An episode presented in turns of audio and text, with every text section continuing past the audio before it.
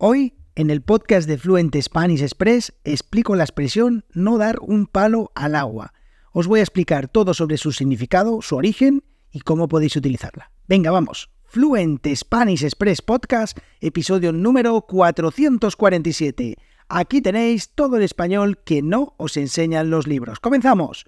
Muy buenos días, bienvenidos, bienvenidas a un nuevo episodio de Fluent Spanish Express Podcast. Hoy es martes 14 de noviembre de 2023, mi nombre es Diego Villanueva y como siempre os traigo todos los días, de lunes a viernes, un nuevo episodio del podcast más desafiante de español avanzado, sin adaptar la velocidad ni el vocabulario, sin guion, sin filtros, el español tal y como lo hablamos los nativos españoles. Y en este episodio de martes, como os digo, una nueva expresión coloquial, no dar un palo al agua, ahora os voy a explicar qué significa, pues también alguno de sus posibles orígenes, ya que hay diferentes opiniones, y por supuesto, pues cómo podéis utilizarla o cómo lo utilizamos los nativos para que, bueno, pues entendáis mucho mejor el contexto de esta expresión. Pero antes, como siempre, si queréis entender esta y otras muchísimas expresiones coloquiales, os recomiendo que os suscribáis a la newsletter en www.fluentspanish.express.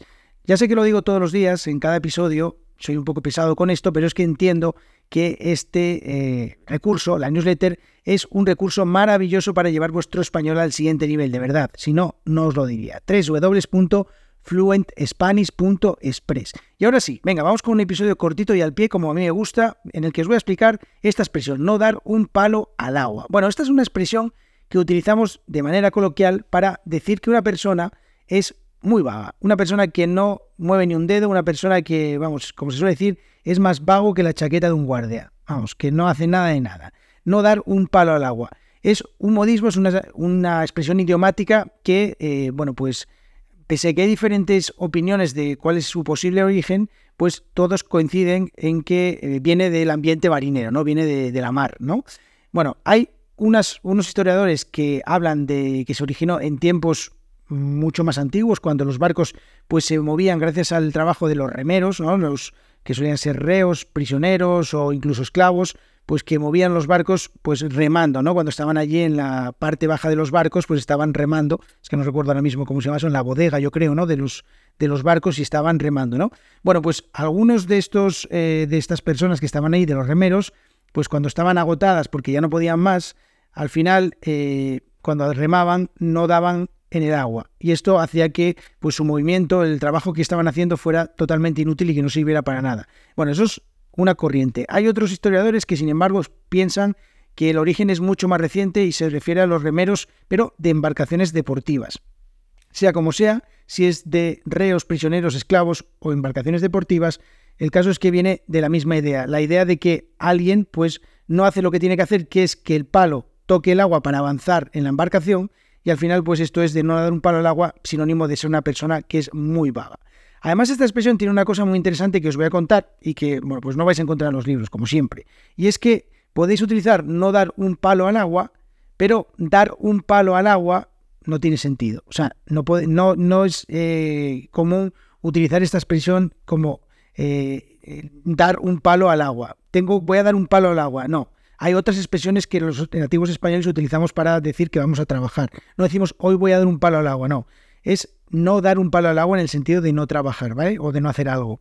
Bien, contextos, todos, todos en los que nos podamos encontrar eh, en, cuestiones, eh, conversaciones informales, por ejemplo, contexto laboral. Podemos decir que Juan, nuestro compañero, es un vago y no da un palo al agua, ¿no? Que no trabaja absolutamente nada de nada. Podemos hablar también en el ámbito académico, en el ámbito escolar, universitario, lo que sea, pues decir que este curso eh, no he aprobado ninguna porque es que no he dado un palo al agua, ¿no? No he trabajado nada, no he estudiado nada y por tanto he suspendido todas. Y luego también en la vida cotidiana, pues puedo decirme que mañana me voy de vacaciones y que no pienso dar un palo al agua, o sea, que no pienso trabajar absolutamente nada. Pienso estar tirado en la playa todo el rato. Ojalá. El caso es que, eh, como veis, se puede utilizar de muchas maneras y siempre, como os digo, en un sentido coloquial, en un sentido negativo como sinónimo de una persona que es vaga, una persona que no hace nada, que no hace lo que tiene que hacer y que no se utiliza de manera positiva. No decimos que damos un palo al agua, eso no tiene sentido. Entonces, ya veis, esta expresión súper sencilla, súper fácil. Simplemente tenéis que eh, tener cuidado de conjugar eh, el verbo dar con, el sujeto. Por ejemplo, yo no doy un palo al agua, ella no da un palo al agua. Tenéis que eh, conjugar eso. Es la única la única dificultad que esto puede tener, pero por lo demás es una expresión súper sencilla, una expresión eh, súper explícita, es decir, entendemos, si os quedáis con la idea de, cuáles son los posibles orígenes de esta expresión, estoy seguro de que vais a recordarla siempre, o sea que siempre vais a recordar que no dar un palo al agua es no trabajar, hacer el vago, no hacer las cosas que tienes que hacer, y que eso pues os va a ayudar pues a llevar vuestro español al siguiente nivel, a entender un poquito mejor a los nativos y a de, eh, comunicaros muchísimo mejor en cualquier situación. Así que nada, espero que os haya gustado este episodio. Os recuerdo suscribiros a la newsletter. También 5 estrellas en Spotify. Ya sabéis, si estáis escuchando esto desde Spotify, pues simplemente ahí le dais. Eso me ayuda un montón. También en Apple Podcast. Y pues suscribiros a la newsletter en www.fluentspanish.express. Nos vemos mañana miércoles. Que tengáis muy buen día.